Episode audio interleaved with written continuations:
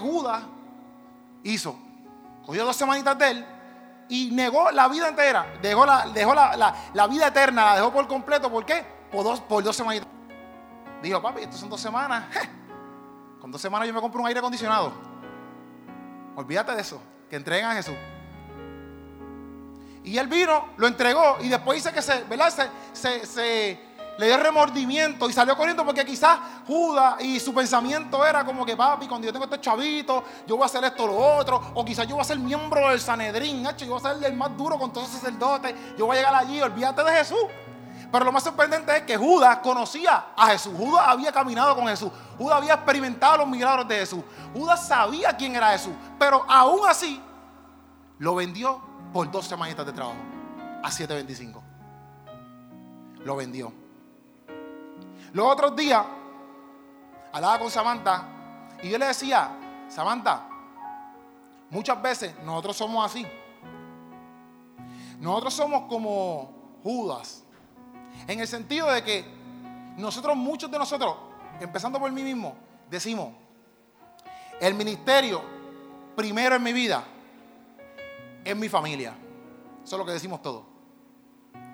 El ministerio primero en mi vida es mi familia.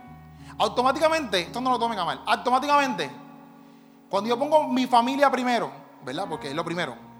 Cuando yo pongo a mi familia primero como ministerio, automáticamente tu familia requiere unas cosas que son un techo, luz, agua, comida, etcétera. Por ahí para abajo. Y todos los lujos que tú le quieras dar. Sea el carrito porque se graduó, sea un pasaje para pa Dubái porque cumple 15 años sea una gran fiesta porque tienes un aniversario, sea lo que sea, es tu familia, es tu tiempo. Hay mucha gente hoy que no viene a la iglesia porque están pasando tiempo con su familia, porque es el primer viernes libre, quizás en todo un año, y están en la playa o están de vacaciones. Y entonces me venía a la mente este texto bíblico que dice así, Mateo 12, 46 al 50. Dice, mientras él, o sea Jesús, aún estaba hablando a la multitud. He aquí su madre y sus hermanos estaban afuera, deseando hablar con Jesús. Y alguien le dijo, he aquí tu madre y tus hermanos están afuera, deseando hablar contigo. Pero respondió Jesús al que le decía y dijo, ¿quién es mi madre? ¿Quiénes son mis hermanos? Y extendió su mano hacia los discípulos y dijo, he aquí mi madre y mis hermanos. Porque cualquiera que hace la voluntad de mi Padre, que está en los cielos, ese es mi hermano, mi hermana y mi madre. Y nosotros muchas veces ponemos la familia primero porque es el ministerio número uno que Dios nos puso supuestamente. Y automáticamente toda la familia se va. ¿Por qué? Porque tú tienes que ponerte a trabajar. Y ya tu responsabilidad no es tu familia, tu ministerio, tu responsabilidad es ir a trabajar y esforzarse por estar trabajando porque tú tienes que suplirle a tu ministerio, que es tu familia. Y no es que tú dejes la familia a un lado, pero poco a poco nos damos cuenta en cómo dejamos la voluntad de Dios a un lado, como Judas lo hizo en ese momento. Porque para él las dos semanas de trabajo eran más importantes porque tenía que cubrir sus gastos. Que cubrir cualquier cosa en su vida ¿Por qué? Porque era más importante que la vida eterna. Él lo había visto. Él sabía quién era Jesús, como tú sabes quién es Jesús. Y si tú no sabes quién es Jesús, pues perfecto, porque estás aquí hoy. Pero si tú eres una persona cristiana, tú sabes quién es Jesús en tu vida. Tú sabes lo que Dios hizo en tu vida. Tú sabes del día que estamos hablando hoy. Tú sabes lo que va a pasar el domingo. Pero sin embargo, ponemos todas estas cosas al frente de lo que es hacer la voluntad de Dios. Y sin embargo Jesús decía, mi hermano, mi familia, mi madre son las personas que quieren hacer la voluntad de Dios. Yo le decía a Sama, donde quiera que nosotros estemos, si estamos haciendo la voluntad de Dios, está nuestra familia. Todo lo que yo hago, alrededor de todo lo que yo hago, mi familia está. Si son los cultos de jóvenes, yo tengo a Diego allí en la consola, tengo a Samantha allí, tengo a toda mi familia, más todos ustedes están aquí conmigo pero se nos desvía, no, se nos desvía la vida y automáticamente ponemos esas dos horitas o ese salario o eso primero antes que la voluntad de Dios. Y nos convertimos parte del sistema. Y no somos discípulos. no lo somos. No discipulamos a nadie. Y eso es lo que Jesús mandó a hacer a cada uno de los discípulos. Y entonces, cuando Judas traicionó a Jesús, estaba diciendo, en otras palabras, ya estaba diciendo que ya no veía a Jesús como su pastor. Entonces, por lo tanto, cuando Judas fue para donde ellos y les dijo, papi, tengo remordimiento, mira lo que me está pasando, los, sacerdotes, ¿qué le dijeron? Eso no es problema mío. Y automáticamente actuaron con sus corazones duros y fríos, porque en su mente no había ningún tipo de pastorado. En su mente ellos no querían absorber que ese era el trabajo de ellos, que cada vez que viniera un alma a decirle, me está pasando esta situación, el sacerdote, los miembros de Sanedrín se ocupaban y se orientaban y decían, bueno, yo, pues yo soy parte de esto, yo te tengo que orientar, déjame ayudarte, pero sin embargo que ellos dijeron, eso no es problema de nosotros, porque su corazón estaba demasiado de frío, demasiado de endurecido. ¿Cuántas personas nosotros entran por ahí 24/7 y nosotros atendemos, nosotros escuchamos, porque nuestro llamado sigue siendo hacer discípulos. Y entonces Judá sacó eso a un lado. Y Judá dijo, olvídate de Jesús. Jesús no es mi pastor. Ahora esta gente son mis pastores. Pero cuando fue, no tuvo a nadie con quien ir. Y por eso automáticamente la palabra dice que Jesús, que Judá fue y se ahorcó. Y eso es lo que pasa con muchas personas que entran a la iglesia. Porque nosotros estamos tan enfocados en lo de nosotros Estamos tan enfocados en tener en los mejores viajes a veces, las mejores cosas en nuestra casa, porque mi familia va primero. Y no me malinterpreten, pero nos enfocamos tanto en eso que se nos olvida todas las almas que entran por aquí a escuchar o a quizás que tú le escuches a ellos. Porque estamos tan enfocados en nuestros sueños, en nuestras metas, que primero va eso antes de la vida eterna. Y nos convertimos en estos Judas. Literalmente nos convertimos en esta gente. Cuando Jesucristo, que es el día de hoy, murió en una cruz para que nosotros disipulemos, para que nosotros escuchemos, para que nosotros seamos iglesia. Para que nosotros estemos atentos a lo que pasa en el sistema y nosotros no caigamos en el sistema. Porque Jesús estableció un reino diferente al que puede dar el mundo.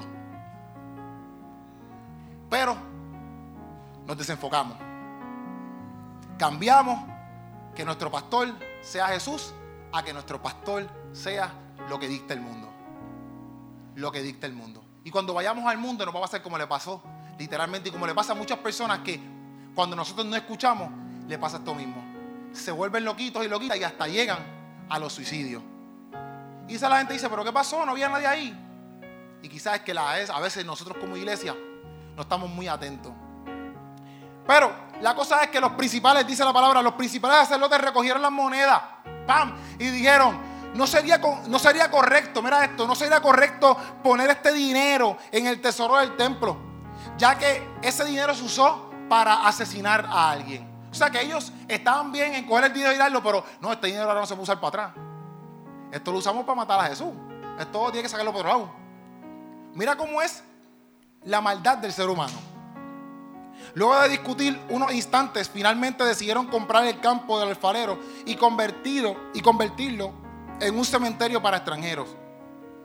Por eso todavía se llama el campo de sangre, así que se cumplió la profecía de Jeremías que dice, tomaron los 30 piezas de plata, el precio que el pueblo de Israel le puso a él, y compraron el campo del alfarero, como indicó el Señor. Y ahora viene el juicio de Jesús ante Pilato. Jesús se encontraba frente a Pilato, el gobernador romano. ¿Eres tú el rey de los judíos? Le preguntó el gobernador. Y Jesús le contestó, tú lo has dicho. Entonces, cuando los principales sacerdotes y los ancianos se presentaron, presentaron sus acusaciones contra él, Jesús guardó silencio. ¿No oyes todas las acusaciones que presentan en tu contra? Le preguntó Pilato. Para sorpresa del gobernador, Jesús no respondió a ninguno de esos cargos. Permaneció en silencio. ¿Quién aquí le gusta permanecer en silencio sabiendo que tiene la razón? Pocos. Te mandaron la mano unos cuantos. Pocos. Cuando tú tienes la razón, son pocas las probabilidades que nosotros mantengamos silencio. Nosotros queremos despedazarlo. Nosotros queremos tú estás bien a fuego, tú estás al garete. Yo he estudiado eso. Yo me he orientado de eso. Y tú le quieres zumbar todo lo que tú sabes ahí, ¡pum! Para que se calle la boca. Y Jesús, sabiendo eso, dice que, que se mantuvo en silencio. Sabía que era inútil defenderse ante una persona cuyas mentes estaban cerradas. Además, ya había aceptado la voluntad del Padre para entregarse a la muerte. Y estas son palabras bien chocantes que yo le leí un comentario bíblico, porque tú sabes que eso, que te digan, oye, ¿sabes cuál es tu voluntad? No es el evangelista, no es el pastor, no es el comediante. La voluntad que Dios tiene para tu vida es que te mueras. Te vas a morir más adelante, te vas a morir. A los 33 por ahí, frito. ¿Quién va a decir, papi, dámelo a mí? Yo me lo llevo, yo la quiero hacer. Pero esa era la voluntad de Jesús. Y dice que él mantuvo silencio. ¿Por qué? Porque él, con la voluntad que era llegar a la cruz. Y esto me acuerda literalmente lo que te empezaba a decir, la semilla. La semilla se seca. Y para que produzca fruto, tienen que, ¿qué? que enterrarla. Y ahí en las condiciones perfectas, en la humedad perfecta, en la temperatura perfecta, ahí es que entonces ella germina. Pero en ese, en ese determinado momento está en descanso. No es que está muerta, está en descanso. Está esperando el momento correcto para germinar. Pero primero tienen que hacer qué? Enterrarla. Y a ninguno de nosotros nos gusta que nos entierren. Todos nosotros siempre tenemos que estar, mira, acá arriba, on top. Nadie le gusta estar bajito. Nadie dice, ya entre, qué exitoso. Este hombre, mira, que limpia la, todo Plaza de la América con una escoba. Nadie dice eso. Mira, qué exitoso. Esta persona que vende limber aquí. Nadie dice eso. Todo el mundo dice, mira qué exitoso este hombre que tiene 3.000 doctorados y cuánto, y ha logrado tantas cosas y tiene tantos chavos. Eso es lo que nosotros vemos como éxito. Eso es lo que nosotros vemos como éxito. Pero entonces empieza. Ahora bien, era costumbre del gobernador cada año durante la celebración de la Pascua poner en libertad a un preso, el que la gente quisiera, y entregarlo a la multitud. Ese año había un preso de mala fama, un hombre llamado Barrabás, a reunirse la multitud frente a la casa de Pilato aquella mañana y les preguntó, ¿a qué quieren que ponga en libertad? ¿A Barrabás o a Jesús? Llamado el Mesías. Y él sabía, dice la palabra entre paréntesis, muy bien que los líderes religiosos judíos habían arrestado a Jesús por envidia. Justo en ese momento, cuando Pilato estaba sentado en el tribunal, su esposa le envió el siguiente mensaje. Deja en paz a ese hombre inocente. Anoche sufrí una pesadilla terrible con él, con respecto a él. Mientras tanto, los principales sacerdotes y los ancianos persuadieron a la multitud para que pidiera la libertad de Barrabás y que se ejecutaran a Jesús. Así que el gobernador volvió a preguntar, ¿a cuál de estos dos quieren que les deje la libertad, que dejen libertad? Y todos gritaron, a Barrabás. Entonces, ¿qué hago con Jesús? Llamado el Mesías, preguntó Pilato. Y todos gritaron, crucifíquenlo. La contestación fue a gritos. ¿Y por qué? Decía Pilato. ¿Qué crimen ha cometido? Pero la turba rugió aún más fuerte, crucifícalo. Pilato vio que no lograba nada, ya que se armaba un disturbio. Así que mandó a buscar un recipiente con agua y se lavó las manos delante de la multitud, a la vez que decía, soy inocente de la sangre de este hombre, la responsabilidad es de ustedes. Y la gente respondió a gritos, nos haremos responsables de su muerte, nosotros y nuestros hijos. Mira si esta gente está a fuego. Así fue que Pilato dejó a Barrabás en libertad, mandó a azotar a Jesús con un látigo que tenía puntas de plomo y después le entregó a los soldados romanos para que lo crucificaran. Número uno, vemos cómo Jesús en toda esta cosa que está pasando aquí se mantiene como la semillita, así calladito. Número dos, Pilato, sabemos que era un hombre orgulloso y cruel que odiaba al pueblo judío y no quería ningún tipo de trance con el pueblo judío. Pero Pilato dejó los principios de la humanidad a un lado, dejó los principios de la justicia, no los tenía. ¿Por qué? Porque prefería, importante, ¿verdad? Para él, complacer al pueblo y sus dirigentes religiosos. Pero también nosotros nos parecemos a Pilato. Cuando actuamos sin principio y sin disciplina. Cuando, cuando procuramos complacer más a la gente que ajustarnos a la razón. La justicia y la verdad. Cuando damos la espalda a Dios para complacer al hombre, temiendo, temiéndole más que a Dios, sin importando las consecuencias sobre la vida ajena. Cuando nos olvidamos de seguir la pauta señalada por Dios, porque nosotros nos convertimos en estos pilados. Literalmente, muchos de nosotros, y yo lo veo más quizás cuando salgo, muchos cristianos que quieren caerle mejor a los seculares, quieren caerle mejor a los panas, quieren caerle mejor al mundo entero, menos a Dios. Y esto preocupa mucho. Y si tú eres un adulto, preocupa más. ¿Por qué? Porque como te lo estoy diciendo en un principio, Jesús murió en una cruz para que nosotros disipulemos. Y esta gente, o este Pilato, ¿verdad? Quería literalmente caerle bien al pueblo entero y dijo, bueno, pues yo me voy a limpiar las manos pensando que esa limpiar de manos le iba a sanar su conciencia, pero no había break. Lo hecho, hecho está. Pilato acababa de entregar a un hombre como culpable sabiendo que era inocente.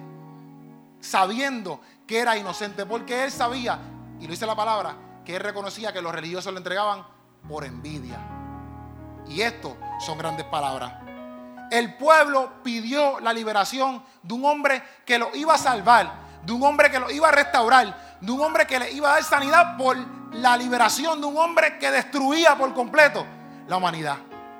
Y eso exactamente pasa fuera de estas cuatro paredes. Hay una canción que a mí me encanta de Redimido que dice, mata pero vende. Y es lo que exactamente el pueblo desea. Desean lo que corrompen, desean los barrabás, desean lo que destruye, desean lo que, lo que te tira por el piso. Eso es lo que queremos, eso es lo que queremos. Y eso es lo que nosotros patrocinamos, aún siendo cristianos. Pasan conciertos, pasan cosas de cristianos. Pasan, mira, a mí no me gustan todas las cosas de los cristianos. Yo puedo ver canciones que yo de antes están bien charras. Yo puedo ver películas que ellos están bien charras. Y me puede gustar una película que sea de Marvel, que sea. Yo lo puedo hacer. Pero me da mucha pena cuando el cristiano se enfoca un montón en lo secular. Y toda su vida está plantada en el mundo. Y yo digo, pero ven acá. ¿Y el sacrificio de Jesús dónde está? Y tú estás diciendo, yo prefiero a Barrabás antes que a Jesús. Y eso es lo que el pueblo quería. Y se lo dieron. Ah, ustedes quieren lo que mata. Zúmbenlo para allá. Cójalo. Y hoy en día el mundo, el sistema se mueve así. Los TikTok, los YouTube, todo lo que de sus jóvenes y sus niños ven, que son los que vienen próximos, lo que ven es lo que corre en el sistema, que es todo lo que corrompe el mundo. Todo lo que corrompe el mundo, hay unas cositas buenas. Quizás hay cinco buenas, diez mil malas.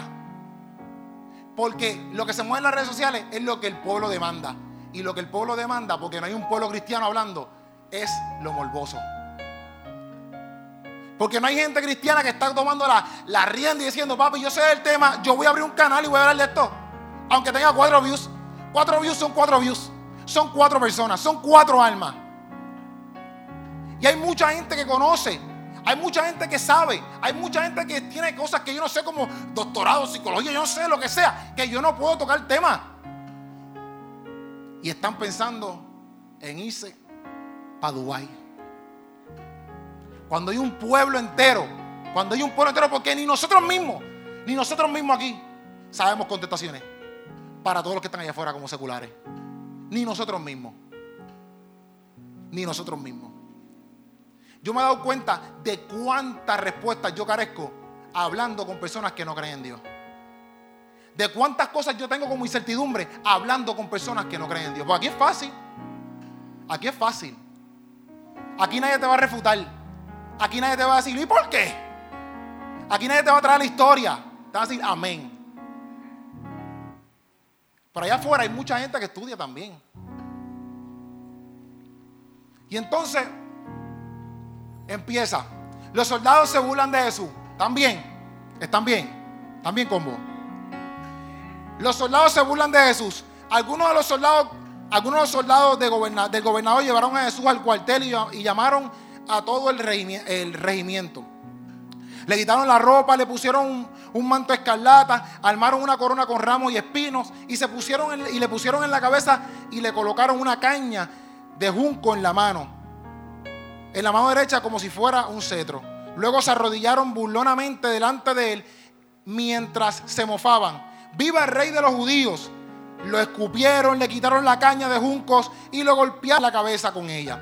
Cuando al fin, cuando al fin se cansaron de, de hacerle burlas, le quitaron el manto y volvieron a ponerle su propia ropa. Luego lo llevaron a crucificarlo. En el camino se encontraron con un hombre llamado Simón, quien era de Sirene. Y los soldados lo obligaron a llevar la cruz de Jesús. Salieron a un lugar llamado Gólgota, que significa llegar, lugar de la calavera. Los soldados le dieron a Jesús vino mezclado con hiel amarga, pero cuando la probó, se negó a beberla, a beberla. Se negó a beberla. Después de clavarlo en la cruz, en la cruz, los soldados sortearon su ropa tirando los dados. Luego se sentaron alrededor e hicieron guardia mientras estaba colgado allí. Encima de la cabeza de Jesús le colocaron un letrero que anunciaba el cargo en su contra, que decía, este es Jesús, el rey de los judíos. Con él crucificaron a dos revolucionarios, a, dos revolucionarios, uno a su derecha y otro a su izquierda. Y yo me puse a leer los otros capítulos, ¿verdad? De, esto es Mateo, yo me puse a leer, leí, leí Mateo completo, eh, Marcos completo, Lucas completo, Juan completo, ¿verdad? Eh, toda, esa pasión de Cristo. Por eso es que me tardé ocho horas haciendo esto. Y hay algo que sale en Juan que no sale en Mateo y dice así. Los principales sacerdotes de los judíos le dijeron a Pilato, no escribas rey de los judíos, sino que lo que él dijo, soy rey de los judíos. O sea, como que no porque él es rey de nosotros, dir que él dijo, que él es rey de los judíos. Ponla ahí como que él dijo que él es rey de los judíos, pero no pongas que él es rey de los judíos. Y Pilato le puso, y Pilato les dijo, lo que escrito está, escrito está. Y ahí se quedó, para siempre, para hablarlo en el 2021. Jesús, el rey de los judíos y el rey del mundo entero. El rey del mundo entero. Y Lucas 23 dice así, y esto yo creo que deberíamos atender bastante, porque dice, cuando pasó todo esto de Simón de Sirene, en Lucas, Lucas narra algo que en Mateo no lo narra, Marcos no lo narra, yo creo que tampoco Juan. Y dice, detrás de Jesús hubo una gran, una gran multitud del pueblo y mujeres que lloraban y se lamentaban por él. Oh, oh, así, ¿verdad? Pero Jesús se volvió hacia ellos. ¡Pum! Y les dijo, y esto es lo brutal, como que Jesús está caminando, le están latigando, viene todo latigado, todo chavado, burlado, escupido, con la cruz. O sea, este tipo está chavado. Este hombre está, eh, pero, pero destrozado. Y le, tienen que buscar ayuda, pero con todo y eso él para. Dice Lucas aquí que él para un momento para ser de la del, tú me entiendes, porque él es el duro. Y chequéate lo que dice. Dice, pero Jesús se volvió hacia ella y les dijo, mujeres de Jerusalén, no lloren por mí, sino por ustedes mismas y por sus hijos. Porque vienen días en que se dirá, dichosos los, eh, las estériles y, las, y, las, y los vientres que no conciben y los pechos que no amamantan. Entonces comenzarán a pedir a los montes, caigan sobre nosotros y dirán a las colinas, cúbranos por completo. Porque si esto hacen con el árbol verde, ¿qué no harán con el árbol seco? Esto está en la madre.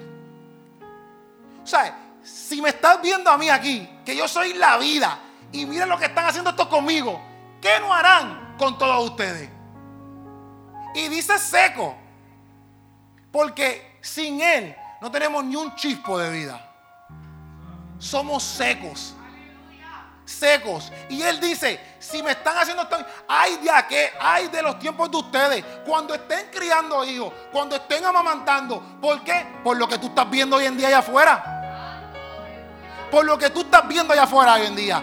Y literalmente me da pena porque esto está aquí en la Biblia años, años, años, años y nadie, no sé, no lo internaliza, no lo entiende.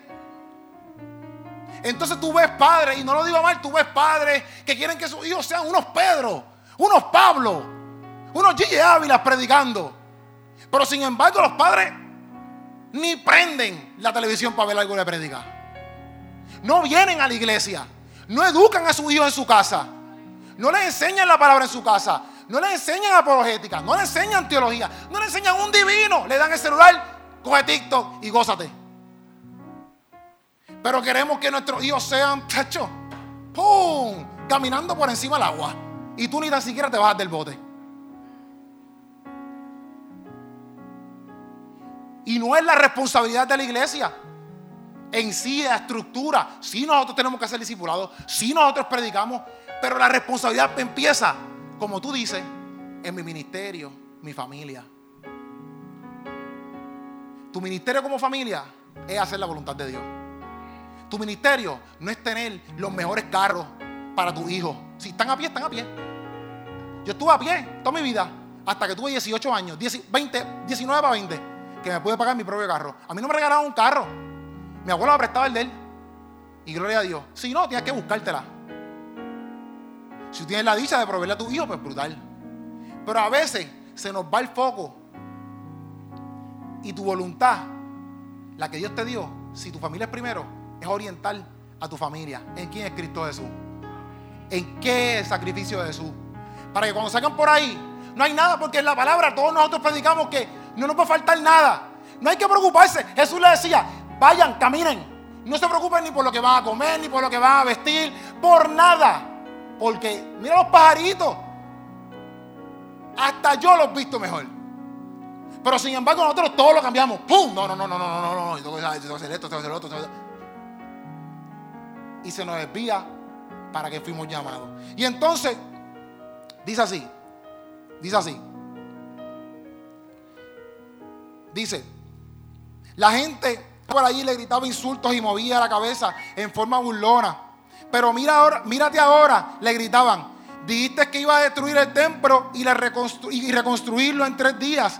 Muy bien, si eres el Hijo de Dios, sálvate a ti mismo y bájate de la cruz. Los principales sacerdotes, los maestros de la ley religiosa y los ancianos también se burlaban de Jesús. Salvó a otros, decían, se mofaban, pero no puede salvarse a sí mismo con que es con que es él el rey de Israel, ¿no? Que baje de la cruz ahora mismo y creeremos en él. Confío en Dios, confío en Dios, entonces que Dios lo, que Dios lo rescate ahora si, si lo quiere. Pues dijo, soy el Hijo de Dios. Hasta los revolucionarios que estaban crucificados con Jesús se burlaban de él de la misma manera y le decían, sálvate, como quien dice, si puede. Y eso es lo que pasa hoy en día. Y el motivo más importante, el motivo más importante por lo que Jesús no se bajó de la cruz fue que entonces le hubiera sido imposible terminar su obra de redención. La respuesta del Padre a su oración en Getsemaní fue, debes beber la copa del sufrimiento hasta los más amargos sedimentos. sedimentos. Esa fue la respuesta. Y Jesús dijo, saca de mí esta copa. Y Dios le dijo, tienes que hacerlo. Y si se bajaba de la cruz, no había redención ni para ti ni para mí. No había break. No había break porque tú y yo no podemos entrar si no es por el sacrificio de Jesús en la cruz. Hoy en día, mucha gente habla de la resurrección, que es lo que vamos a hablar el domingo. Pero los cristianos de aquel tiempo siempre se, se glorificaban de su Cristo en la cruz. Porque gracias a ese sufrimiento, gracias al aguantar eso de verdad, es que ellos eran salvos. Es que tú y yo somos salvos. Gracias a esa cruz. Si Jesús hubiera bajado de la cruz, no habría habido resurrección.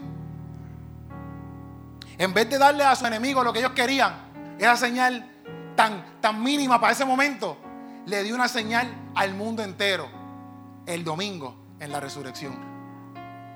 Mientras Jesús al medio, eh, muerte de Jesús, perdón, muerte de Jesús. Y ya estamos ahí, ya estamos, ya estamos done, ya estamos done. Muerte de Jesús. Muerte de Jesús. Al mediodía la tierra se llenó de oscuridad hasta las 3 de la tarde. A eso de las 3 de la tarde Jesús clamó en voz fuerte, Elí, Elí, lema sabactani. Que significa, Dios mío, Dios mío, ¿por qué me has abandonado? Algunos que pasaban por allí entendieron mal y pensaron que estaba llamando al profeta Elías. Uno de ellos corrió y empapó una esponja en vino agrio, la puso sobre una caña de juncos y la levantó para que pudiera beber. Pero los demás dijeron, espera, a ver si Elías viene a salvarlo. Entonces Jesús volvió a gritar y entonces Jesús volvió a gritar, entrego y entregó su espíritu. En ese momento la cortina del santuario del templo se rasgó en dos de arriba abajo. La tierra tembló, las rocas se partieron en dos y las tumbas se abrieron. Los cuerpos de muchos hombres y mujeres justos que habían muerto resucitaron. Salieron del cementerio luego de la resurrección de Jesús, entraron a la, entraron a la santa ciudad de Jerusalén y se aparecieron a mucha gente. El oficial romano y los otros soldados que estaban en la crucifixión quedaron aterrorizados por el terremoto y por todo lo que había sucedido. Y dijeron, este hombre era verdaderamente el Hijo de Dios. Muchas mujeres que habían llegado desde Galilea con Jesús para cuidar de él, miraban de lejos. Entre ellas estaba María Magdalena, María, la madre de Santiago y José, y la madre de Santiago y Juan, y los hijos de Zebedeo. Y muchas personas se han cuestionado que por qué él dice, Padre, ¿por qué me has abandonado? Si usted lee los comentarios, hay mucha gente, y casi todos los comentarios dicen que él estaba recitando el Salmo 22. Que lo hizo completamente por ahí para abajo. Pero lo más sorprendente es que cuando quita esto, literalmente tú puedes ver lo que hace el pecado en cada uno de nosotros. Que tú piensas que Dios no está. Y te preguntas, ¿por qué, Señor? ¿Por qué te has apartado? Cuando en ningún momento Dios se aparta de ninguno de nosotros. Dios estaba bien presente ahí. Dios estaba ahí todo el tiempo. Pero el pecado es tanto en nuestras vidas que sentimos que estamos disque lejos de Dios. Sentimos que Dios se apartó por completo de nosotros. Porque estamos tan sumergidos en el pecado, estamos tan sumergidos en nuestras cosas que no podemos ver lo que Dios quiere hacer en nosotros. Y Jesús en ese momento estaba experimentando el pecado, no de él, porque nunca pegó, el pecado del mundo entero. Lo estaba experimentando como hombre. Experimentando todo lo que era la maldad de cada uno de nosotros. Para hacer que nosotros pudiéramos ver la vida eterna. Y sufrió todo eso solamente por el amor a nosotros. Agustín, un, un comentarista, dice que Agustín dijo que entregó su vida porque lo quiso, cuando lo quiso y como lo quiso. Y si contemplamos su tipo de muerte que fue tan atroz, ¿verdad? Tan, tan, tan mala, cuando ustedes ven la, pasión de Cristo, mucha gente ni la puede ver. Si, si contemplamos ese tipo de muerte en cómo murió, contemplaremos con qué tipo de amor Él nos amó. Que estuvo dispuesto a soportar todo eso para mostrarte cuánto te amaba cada uno de esos latigazos, cada una de esas escupillas, cada uno de esos palos, cada uno de esos clavos, los aguantó para demostrarte a ti cuánto te amaba. El grito final, que en otras palabras, en otros, en otros lugares dice, te entrego a ti mi espíritu. Ese grito final para nosotros debe ser un triunfo. Porque Dios consumado es. Eso es, papi, lo logré. Lo logré. Y esto es brutal. Esto es brutal. Tú, tú cuando, tú estudias, cuando tú te gradúas, cuando tú haces algo brutal, tú quieres que todo el mundo esté. Cuando yo hago mi estando, a mí me encanta que mi país esté, que todo el mundo esté, que mi familia esté, que me vean. Porque para ti es un mérito. Tú dices, caramba, lo hice. Y cuando Jesús dice, consumado es, Él está diciendo, brother, lo logré. Pude unirte a ti conmigo. Pude estar contigo. Por eso es que el velo se rasga porque ya no hay un intermediario. Ya no hay alguien que tiene que ir al santuario como sacerdote. Ay, espérate, para que matar a este carito. No, ya tú puedes entrar a la presencia de Dios gracias al sacrificio de Jesús. Y ahí es que Él, todo glorioso, quizás todo machacado, dice consumado es. Lo he logrado. He pasado vicisitudes. He pasado problemas. He tenido personas que me traicionan. He tenido gente que me niega. He tenido gente que me escupe. He tenido gente que cuando bajé me negaron. A los propios míos, dice la palabra. Los que yo llegué, me negaron. Pero mira, consumado es. Perdónalos porque no saben lo que hacen. Mira si Dios es tan sorprendente. Mira si Dios es tan sorprendente aún sabiendo todas las cosas que nosotros hacemos, estaba feliz gritando, consumado es. Porque Él sabe que ninguno de nosotros, ninguno podemos llegar a su presencia. Ninguno. Por eso es que se rasga el velo. Para que todos nosotros entendamos que eso no fue un hombrecito que fue allí con una yen. No, eso fue Dios mismo. Y a plena luz se veía el lugar santísimo. Porque el lugar santísimo no entraba nadie. Solamente una vez al año el sacerdote, el que se le pedía que entrara. Y Dios te permite entrar a ti al lugar santísimo todos los días de tu vida, cualquier minuto, cualquier segundo, tú puedes entrar a ese lugar santísimo. Y estos hombres estaban una vez al año, una vez al año. Y nosotros podemos entrar cada segundo y no lo valoramos. No valoramos ese sacrificio. Estamos más dispuestos a vivir una vida plena en la tierra cuando cada uno de ustedes sabe que lo que está aquí se queda aquí. Y que las almas se mueren por conocer a este hombre que pasó todo eso para que ellos puedan entender cuánto le aman. Da pena, da mucha pena que muchos jóvenes, gente adulta, cada vez que tú les preguntas algo te dicen, no, yo no voy a la iglesia porque en la iglesia me pasó esto. Da mucha pena, da mucha tristeza. Porque somos un pueblo que tenemos que educarnos. No todos podemos estar al garete por ahí, chija, somos cristianos. Eh, eh. No, no, no, tenemos que educarnos. Hay una responsabilidad en cada uno de nosotros. En cada uno de nosotros. Por eso es que somos un cuerpo. Porque en las cosas que tú eres bueno, yo no soy bueno. Y en las cosas que tú eres bueno, yo no soy bueno. Eso es simple. Quizás tú no puedas hacer reír a nadie, pues yo llegué, lo hago reír. Pero quizás un consejo yo no sé darlo, pero tú sí sabes darlo. Quizás escuchar yo no sé hacerlo, pero sí tú sabes escuchar. Quizás servir yo no sé hacerlo como tú lo haces. Quizás organizarte como tú te organizas, yo no sé hacerlo como tú lo haces. Por eso es tan vital que tú, cada día de tu vida, gente, entienda o puedas recapacitar si tú estás valorando el sacrificio de la cruz. El sacrificio de este día. Y ya nos vamos. Versículos 56 61. Dice así.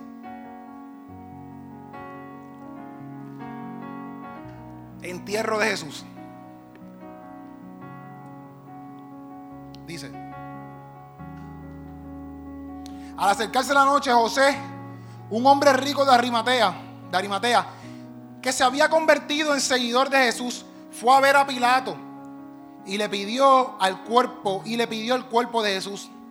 Pilato emitió una orden para que se lo entregaran. José tomó el cuerpo y lo envolvió en un largo lienzo de lino limpio. Lo colocó en una tumba nueva, su propia tumba que había sido tallada en la roca. Luego hizo rodar una gran piedra para tapar la entrada y se fue. Tanto María Magdalena como la otra María que estaban sentadas frente a la tumba observaron. Y ya para terminar, José de Arimatea, que lo hablaba con Samantha, mucha gente dice ciertas cosas de él. Dicen que estaba escondido, que estaba, estaba asustado. Estaba asustado. Era un cristiano asustado. No hablaba, de, no hablaba de Jesús porque él era miembro de, todos los fariseos. No podía estar hablando de Jesús porque si hablaba de Jesús, lo guindaban. Y era un discípulo de Jesús escondido, dice la palabra. Calladito como Nicodemo en Juan yo creo que establece que fue José y Nicodemo. En los demás textos no le establecen. Pero ellos eran dos discípulos de Jesús en la pichadera. Mm, yo soy cristiano. ¿Soy cristiano? No. Así iban. Y por lento solamente eran cristianos. Por lento solamente. No, no hablaban de Cristo en ningún lado. Por lento solamente.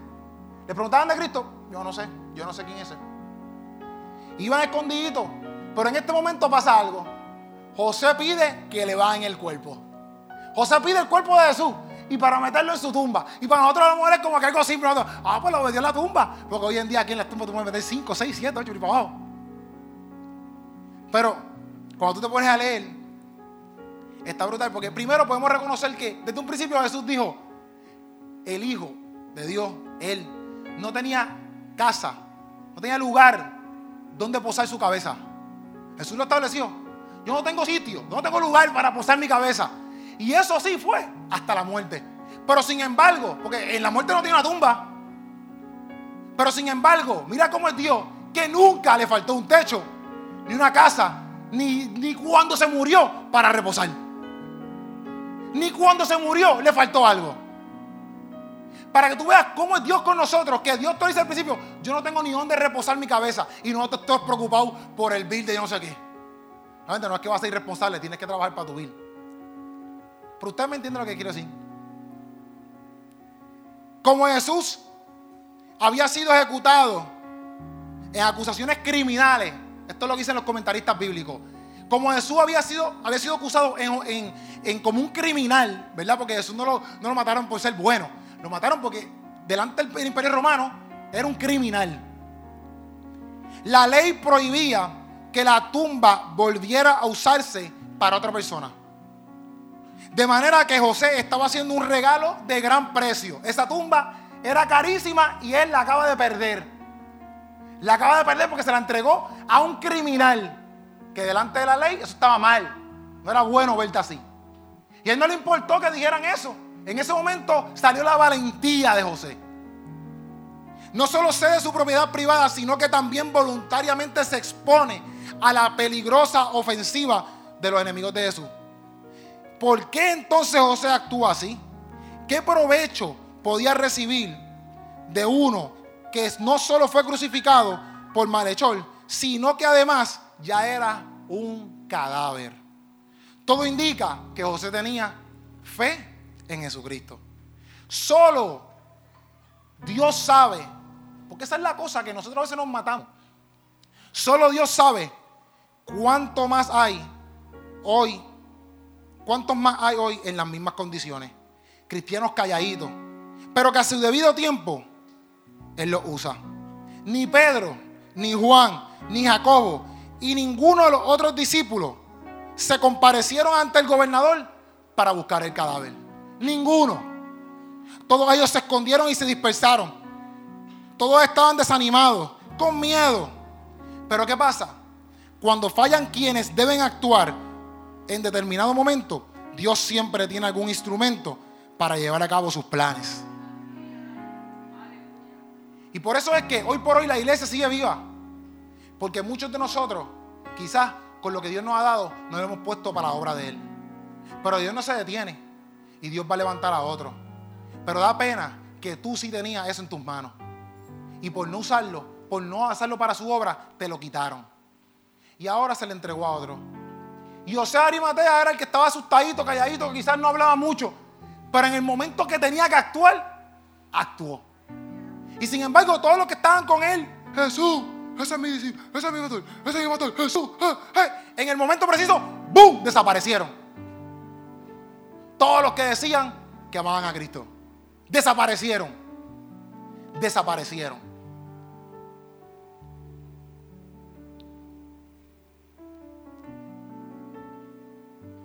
El centro del cristianismo, el centro del cristianismo está basado en esa cruz. Está basado en la muerte de Cristo. Y hoy yo les quería dar este mensaje porque, como les dije, estoy bregando aquí con los jóvenes. Por primera vez llevo meses, no sé, dos meses, tres meses. Salgo demasiado, predico mucho afuera y tengo muchos panas que no son cristianos. Y te lo prometo que yo me da pena porque yo me siento a veces que estoy solo. Yo me siento solo trabajando. Quizás el pastor se siente igual, quizás cualquier ministro aquí se siente igual. Y se los digo porque, como dice Jesús ahí al final, dice, en los últimos tiempos ustedes van a estar diciendo, ya entre. ¿Por qué estamos amamantando? ¿Por qué esto? ¿Por qué lo otro? ¿Por qué nos metimos en esto? ¿Por qué nos metimos en lo otro? ¿Por qué nos metimos en esta deuda? ¿Por qué nos metimos aquí? ¿Por qué nos metimos allá? Porque estamos demasiado de muy pendientes a esta vida terrenal. Demasiado de muy pendientes a esta vida terrenal. Iglesia, Jesús murió en la cruz y este día lo conmemoramos porque entendemos que por eso somos salvos. ¿Verdad que sí? Y la palabra dice, das por gracia lo, que por gracia recibieron. Ustedes recibieron algo inmerecido. Jesús sufrió en la cruz por algo que no, se no, merecía, no merecía estar ahí. Pero lo hizo, ¿por qué? Por cada uno de nosotros. ¿Qué nosotros estamos haciendo para llevar esa cruz a cabo. ¿Qué nosotros estamos haciendo? Si queremos recordar ese día, esto no es de un Viernes Santo, esto es de todos los días. Esa cruz se acuerda todos los días. Ese sacrificio se acuerda todos los días. No solamente un Viernes Santo. Amén. Pongámonos para nuestro número. Vamos a trabajar como iglesia. Vamos a meter manos. Y vamos a darle en grande. Y cuando, tú, cuando se acabe tu tiempo, cuando se acabe tu vida, cuando se acabe tu momento, cuando se acabe todo lo que yo te mandé a hacer, tú digas, consumado es. Lo hice. Todo lo que tú me diste, yo lo pude hacer Dios. Y estoy feliz y contento porque lo logré.